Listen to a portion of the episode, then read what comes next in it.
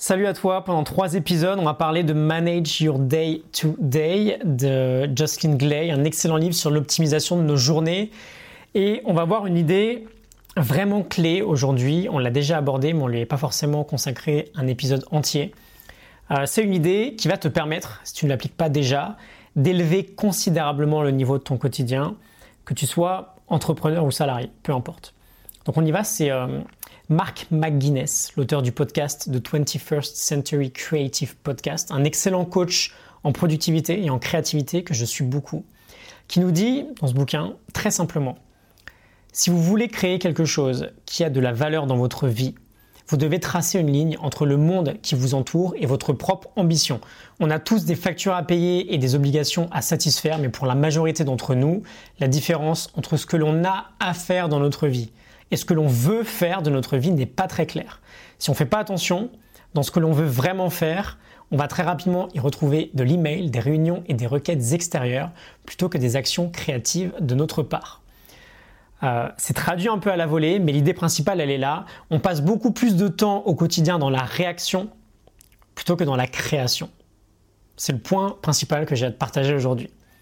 Et c'est marrant, regarde un peu ces deux mots d'ailleurs, il n'y a pas une grande différence. Entre création et réaction, il y a juste un C de décalage. Création, c'est le même mot, sauf que le C se trouve en première position. Euh, presque le même mot, et donc on confond souvent les deux. Je ne pense pas que c'est à cause de ça, mais voilà, on les confond. Ce qu'on veut retenir aujourd'hui, c'est qu'en fait, ce qu'il faut en priorité, c'est faire passer la création avant la réaction. Passer la création avant la réaction. Et aujourd'hui, dans notre vie ou dans notre travail, on fait tout l'inverse en fait. On se lève le matin, on est direct sur les réseaux sociaux, réaction. On arrive au bureau, on se met direct sur nos mails, réaction. Et donc, euh, bah, il nous dit, je vous les guillemets, le changement le plus important que vous pourriez faire dans vos habitudes de travail, c'est de placer la création avant la réaction. Cela signifie définir une plage horaire très précise en premier chaque matin où on s'occupe de nos réelles priorités, sans smartphone et sans email. Je ferme les guillemets. Et bien sûr, c'est quelque chose de très difficile à faire parce qu'on est habitué à faire le contraire. Euh, je te l'ai dit, dès le matin, on est sur notre smartphone. Première chose souvent qu'on fait le matin, je crois que c'est un Français sur deux, euh, va sur les réseaux sociaux, première chose le matin. Mais on veut s'entraîner là-dessus. C'est quelque chose que j'ai finalement assez facilement réussi à mettre en place ces dernières années, parce que sans doute que j'avais une forte raison de le faire, mais ça a un impact énorme. Parce que tous les jours, on avance on place la création avant la réaction. Si on met la réaction en premier, très souvent la création passe à la trappe. Et donc le meilleur moyen d'enrichir notre quotidien, en fait, c'est d'installer un bloc de deep work dès le matin, en premier, et de ne pas passer en mode réaction, smartphone, notification, Facebook, mail, avant d'avoir fini ce euh, bloc de deep work sans distraction. Euh, d'ailleurs, petite parenthèse, très souvent on pense qu'on va bosser sur un petit projet à côté de son travail en rentrant du boulot le soir, mais la réalité, je pense que tu la connais, on a plutôt peu d'énergie le soir pour le faire. Euh, pourquoi? En partie parce que notre énergie, elle est dépensée dans du réactif, dans de la réaction. Et on n'en a plus de disponible pour euh, la création, pour le créatif. Je voulais te partager aussi en 1971, super intéressant, Herbert, Simon, pardon, un économiste qui a reçu euh, un prix Nobel d'économie, je crois, en 1979. donc en 71, il disait déjà que la richesse de l'information crée automatiquement la pauvreté de l'attention. La richesse de l'information crée la pauvreté de l'attention. Et c'était il y a 50 ans.